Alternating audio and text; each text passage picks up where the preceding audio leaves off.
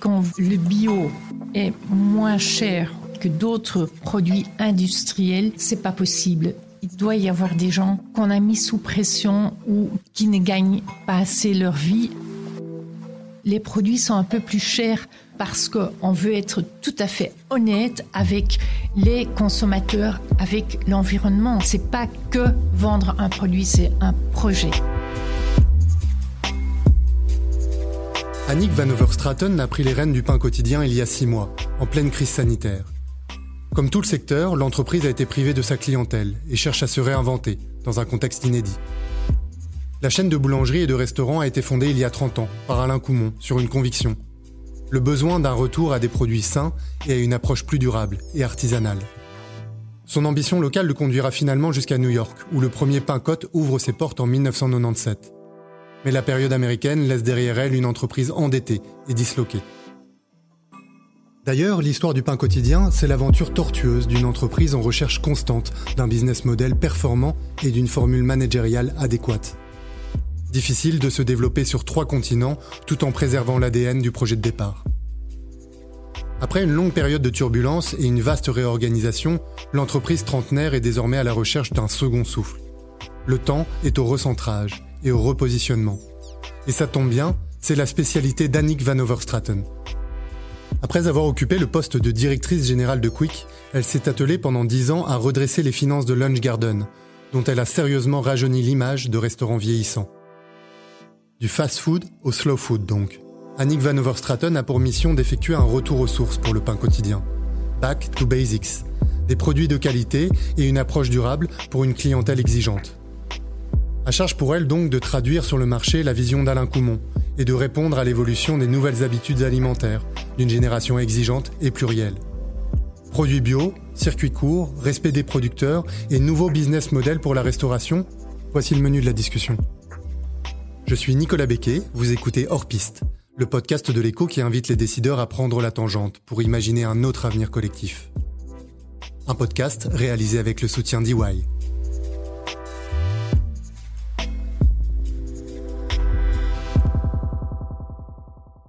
Tout le monde mange trois fois par jour. Et j'avais l'habitude de dire, si vous ne mangez pas chez moi, j'ai raté l'opportunité de vous faire venir et de vous séduire avec l'offre que j'avais.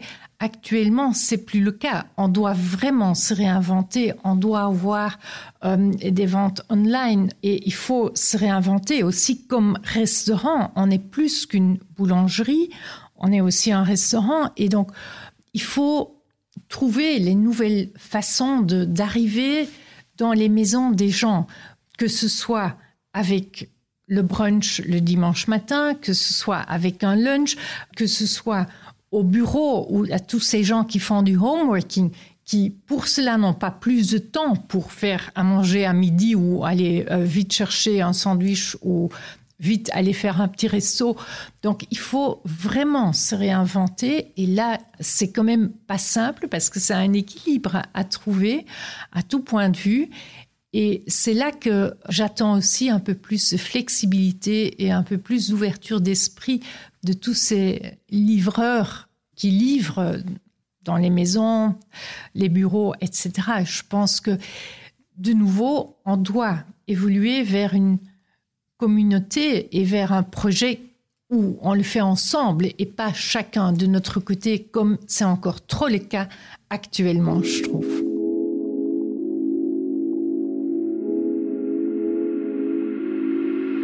Quand on regarde prêt à manger en Angleterre euh, principalement, il y a quelques années, n'existait plus ou était une marque comme les autres, mais vraiment très banale prête à manger s'est réinventé. Ils ont fait des coffee subscriptions.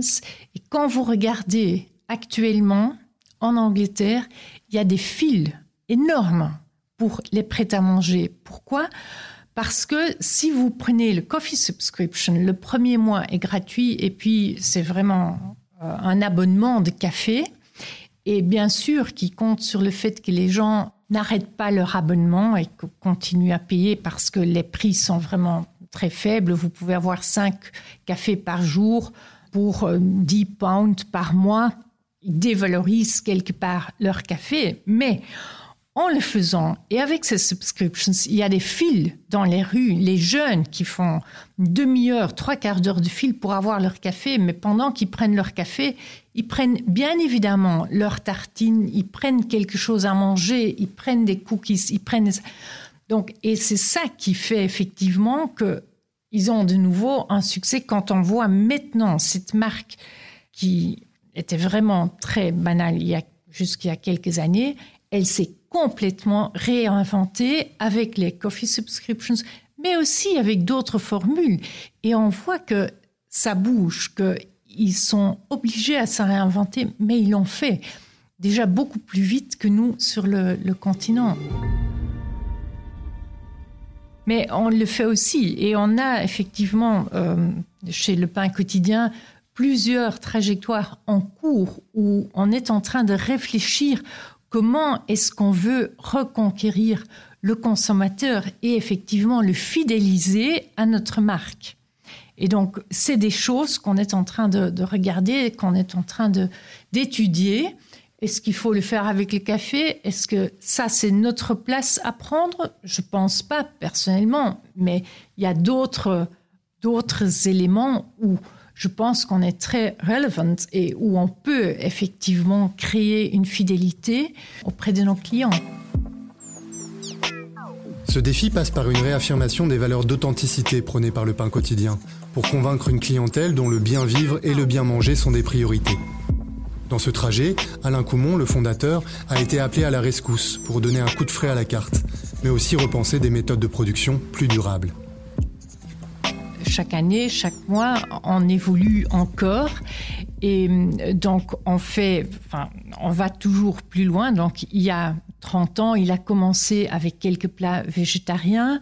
Euh, en 2005, par exemple, il a enlevé tous les sodas euh, dans les restaurants, ce qui était quand même assez révolutionnaire à cette époque-là et donc où il disait voilà on prend plus que des jus ou bien euh, les sodas qu'on fait nous-mêmes et donc là, à ce moment-là, 2005, je me rappelle, j'étais dans une autre chaîne et je me dis, waouh, ils ont du courage d'enlever effectivement les grands noms des sodas, ils vont perdre des clients. Mais non, ils n'ont pas perdu des clients du tout. Et au contraire, je pense qu'il y a une logique et on voit aussi que le mouvement se fait aussi ailleurs. Après, euh, donc en 2011, on avait les premiers plats vegan, mais complètement vegan déjà sur la carte. Donc c'était à cette époque-là aussi quand même assez révolutionnaire. Maintenant, tout le monde y arrive et on sait que tout le monde est un peu flexitarien. Il y a des jours où on mange pas de viande, il y a des jours où on est effectivement vegan. Mais là, euh, comme chaîne de, restaurants, de boulangerie, l'avoir sur la carte à cette époque-là, c'était quand même assez révolutionnaire. Et donc, quand on voit maintenant, là où on va aussi assez loin, c'est on travaille par exemple ensemble avec Permafungi, qui sont aussi basés à Tours et Taxi. Et donc, ils euh, récupèrent nos mares de café pour en faire effectivement des champignons que nous, de nouveau, on réutilise dans nos plats. Tout ce mouvement de circularité des, produits qu'on réutilise, euh, moins de déchets, cet équilibre écologique, on y est depuis des années et à fond, et je pense que c'est le seul moyen de, de continuer dans le futur, en fait.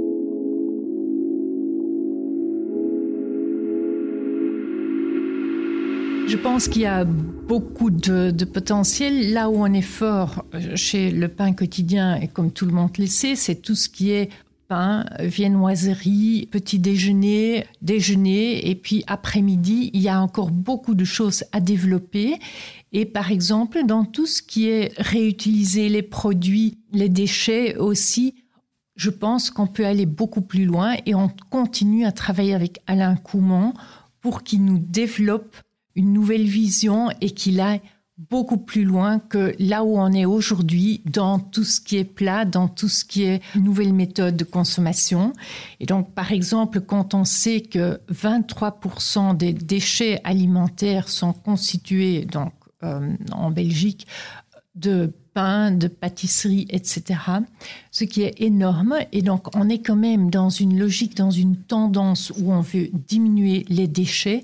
Et donc, là aussi, on essaye d'utiliser le plus possible nos déchets pour en faire d'autres choses. Donc, avec les restes de nos pains, on fait des gaufres, mais qui, des gaufres salées, par exemple. On fait des croûtons pour nos potages.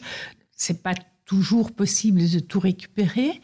Et là, on va aussi, par exemple, travailler avec Too Good To Go, qui est vraiment une très très belle initiative. C'est les produits qui sont en fin de vie, enfin, ou qui vont euh, ne plus être bons le lendemain, que fin de la journée, on met sur le, website où les clients alors peuvent venir les chercher des paquets à des, des prix inférieurs. Et ça, J'aime beaucoup cette initiative parce que ça rend accessible à des gens qui ont peut-être moins les moyens quand même d'acheter une nourriture saine et équilibrée et qui ont à ce moment-là accès à des produits d'excellente qualité à un prix inférieur. Et ça, je trouve que c'est très important aussi de, de penser à ces gens-là.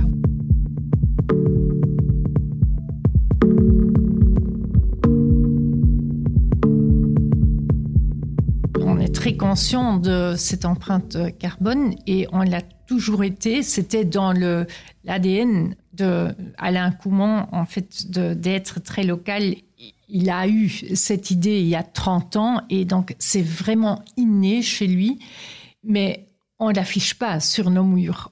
chez nous, c'est pas un slogan, c'est vraiment du vécu. On travaille avec les producteurs locaux, on fait euh, les circuits courts et donc on essaye de garder ça le plus possible. Et euh, cette recycle, reuse, chez nous, c'est vraiment inné. Mais dans tout le concept, que ce soit dans la nourriture, mais aussi dans les meubles, dans tout ce qu'on fait. Parce que quand vous voyez un pain quotidien, c'est pas avec des nouveaux meubles de grandes chaînes euh, de meubles qu'on va meubler un restaurant. Non, on travaille avec une société qui va nous chercher de vieux meubles un peu partout, des vieilles tables, des, des, armoires, etc., qu'on va réutiliser, qu'on va recycler dans nos points de vente. Donc tout le concept est basé sur ce recyclage, cette euh, conscience pour la nature, pour la planète, pour les consommateurs, pour le bien-être en général.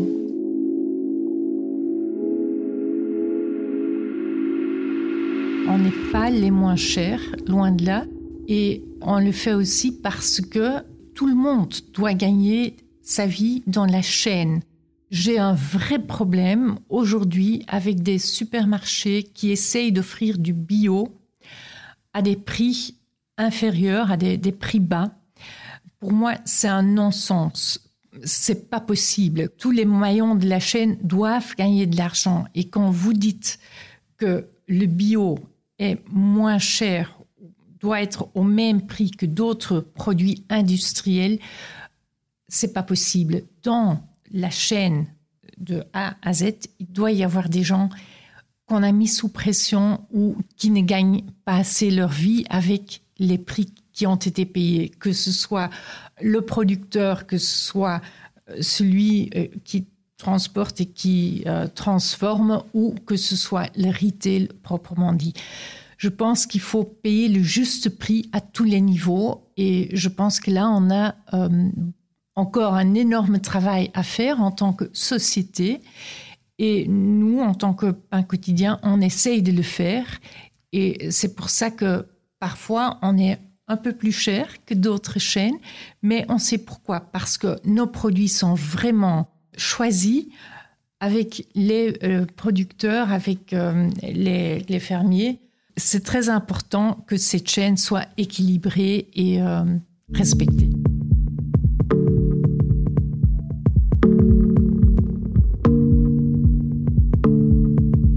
Est-ce qu'on pourra manger bruxellois dans 10 ans complètement? Ça, c'est une bonne question. Bien sûr, avec euh, l'intégration verticale, le vertical farming, c'est possible à un tout petit niveau, très localement, mais pour une chaîne comme la nôtre, on ne pourra jamais complètement euh, être très super, super local. Il faut toujours avoir un tout petit peu de latitude pour intégrer des producteurs locaux, certes, mais pas vraiment de la ville même. Ça, ça devient très, très compliqué quand on a une chaîne qui est implantée dans 20 pays et qui a 260 points de vente. On retrouve Annick Van Overstraten juste après ça. Bonjour, mon nom est Bruno Wettenberg, je suis professeur de stratégie et ambassadeur de l'innovation chez EY. Et dans le cadre de ces deux fonctions, je suis régulièrement amené à analyser et à comprendre les bouleversements que rencontrent les entreprises et les organisations. On a vraiment réuni les acteurs dans la banque pour pouvoir réussir dans cette grande transformation qui se met en place. Avec En Vue, nous analyserons la transformation et le développement de leur business model pour s'adapter à ce monde qui change. Abonnez-vous à En Vue, un podcast signé EY et EcoConnect à écouter sur votre plateforme de podcast préférée. De retour avec Annick Van Overstraten, CEO du Pain Quotidien, dans Hors Piste, le podcast qui invite les décideurs à prendre la tangente et à imaginer un autre avenir collectif hors des sentiers battus. Les actionnaires, les investisseurs ont tout à fait compris l'importance de la circularité, de, ce reuse, recycle. C'est des actionnaires qui ont effectivement cet équilibre entre oui, il faut avoir des résultats, oui, il faut bien évidemment que les résultats financiers soient là, il ne faut pas se voiler la face, mais ils savent aussi que c'est un équilibre et ils veulent garder l'équilibre et ils veulent surtout ne pas toucher à la qualité des produits du pain quotidien. Et ça, je pense que c'est vraiment très, très important. Ils comprennent que parfois, on, gagne un peu moins ou que les produits sont un peu plus chers, justement parce qu'on veut être tout à fait honnête avec les consommateurs, avec l'environnement. Donc, on est une société qui est vraiment très, très cohérente dans tout ce qu'on fait. Et les actionnaires l'ont bien compris et savent qu'il y a toujours un juste équilibre à trouver. C'est toujours une tension et il faut trouver le juste équilibre, mais je pense que de plus en plus dans le futur, c'est un projet, c'est un projet qu'on doit faire. On ne vend pas des produits, on vend une solution avec des valeurs, avec aussi de la valeur ajoutée, que ce soit pour les consommateurs, pour les actionnaires et pour le monde entier. Donc c'est vraiment cet équilibre qu'il faut trouver. C'est pas que vendre un produit, c'est un projet qu'il faut faire.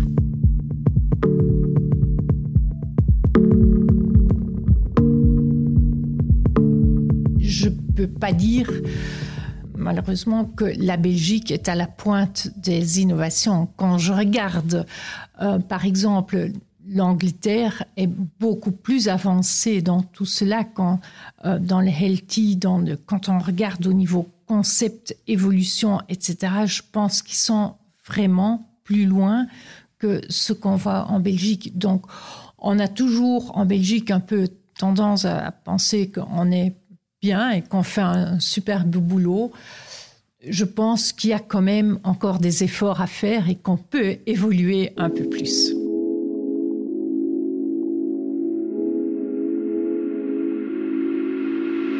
Quand on regarde par exemple cette société aux États-Unis, Beyond Meat, euh, qui produit des remplacements de, la viande, euh, je pense quand on voit le développement qu'ils ont connu et qu'ils connaissent encore, c'est extraordinaire et je pense qu'il y a un vrai potentiel et que même euh, les jeunes veulent manger ces produits Beyond Meat si le goût est là et si effectivement la qualité est là. Parce que je pense que même les jeunes, et peut-être plus que notre génération, sont très conscients euh, de l'empreinte pour la terre que ça a. Si on achète la viande, parce que quand on regarde effectivement la vache et le steak, ont des empreintes carbone qui sont très très très élevé. Et donc, quand on peut le remplacer par des produits qui sont aussi bons, parce qu'on aura besoin, enfin, on a besoin de, cette diversité pour manger, si on peut le faire en prenant soin mieux de notre Terre, de, de la planète, je pense qu'il y a une évolution qui va se faire. Maintenant, si c'est dans 5 ans, dans 10 ans, je pense que ça va prendre quelques années quand même.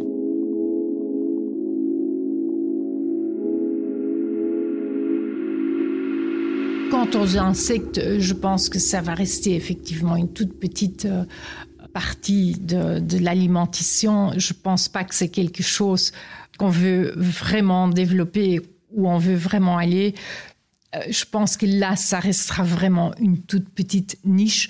Je pense que les êtres humains veulent quand même encore manger quelque chose qui a un bon goût, qui, qui est agréable à regarder aussi, qui a un plat avec des couleurs, avec des saveurs. Et donc, je pense qu'il ne faut pas essayer d'aller vraiment trop loin.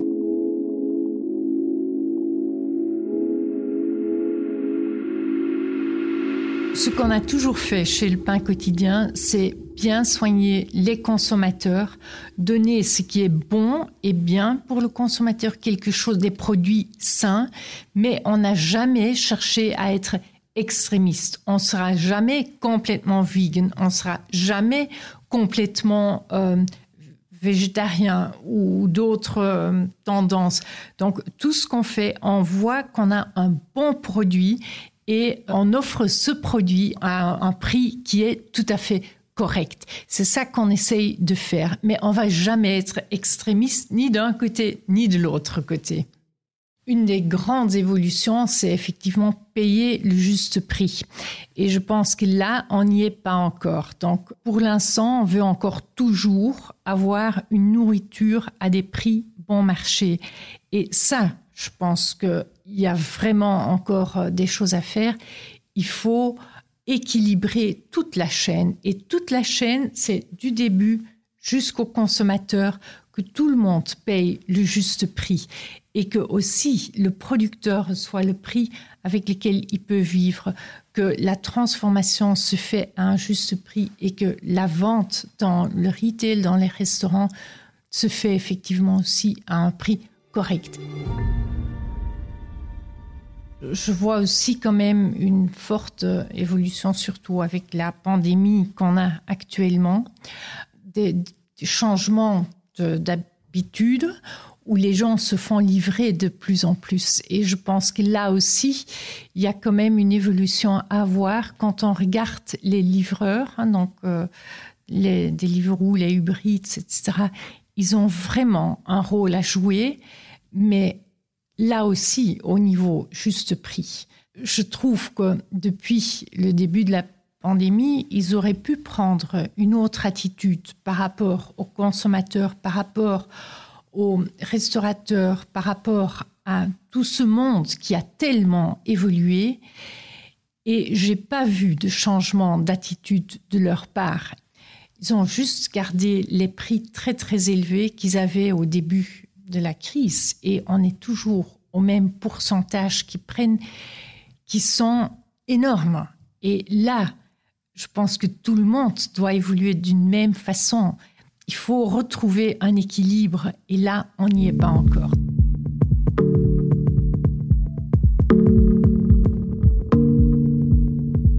Je pense qu'on évolue d'une bonne façon. Je pense que les jeunes aussi de, notre époque ont beaucoup plus conscience de ces saisons, de ce qui est bon à manger, ce qui est moins bon. Quand je vois quand moi j'étais jeune, quand j'étais étudiante, bon, on se posait même pas la question est-ce que un fast-food, euh, des pizzas, etc. Est-ce que c'est équilibré Est-ce que c'est vraiment très sain, etc. Quand je vois les jeunes d'aujourd'hui, que ce soit vraiment des étudiants, j'ai un fils qui est étudiant, je le vois avec euh, ses amis, et je vois que oui, ils vont faire des fast-food, ils vont aller manger un peu moins équilibré, mais ils vont aussi vers des chaînes de fast-food qui sont vraiment healthy et qui ont euh, des produits équilibrés. Et donc, je pense qu'il y a beaucoup plus cette conscientisation de, de, la jeunesse de comment il faut aider et qu'on peut manger un peu moins healthy, moins équilibré un jour, mais qu'il faut le compenser un autre jour.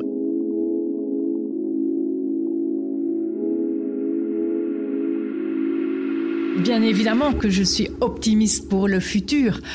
On va se réinventer, les marques vont se réinventer, le monde va effectivement connaître une évolution, mais qui va être super intéressante. Et oui, c'est un moment dur à passer maintenant, mais je pense que avec les éléments qu'on est en train de mettre en place, on va s'en sortir et qu'on va avoir un futur encore meilleur et qu'on aura un beau développement avec euh, des nouvelles façons de fidéliser les clients et d'avoir d'autres relations avec nos clients.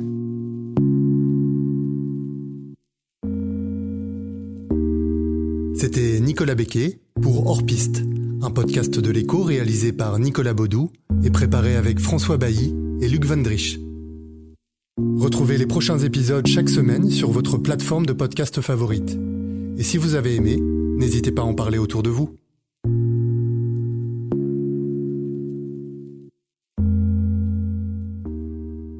Bonjour, mon nom est Bruno Wettenberg, je suis professeur de stratégie et ambassadeur de l'innovation chez EY. Et dans le cadre de ces deux fonctions, je suis régulièrement amené à analyser et à comprendre les bouleversements que rencontrent les entreprises et les organisations. Le service client est par défaut le lieu où la promesse d'un bon service peut être directement ressentie. Autant de modifications qui poussent les entrepreneurs à réagir et à réagir vite. On a vraiment réuni les acteurs dans la banque pour pouvoir réussir dans cette grande transformation qui se met en place. Avec En Vue, nous analyserons la transformation et le développement de leur business model pour s'adapter à ce monde qui change. Abonnez-vous à En Vue, un podcast signé EY et EcoConnect à écouter sur votre plateforme de podcast préférée.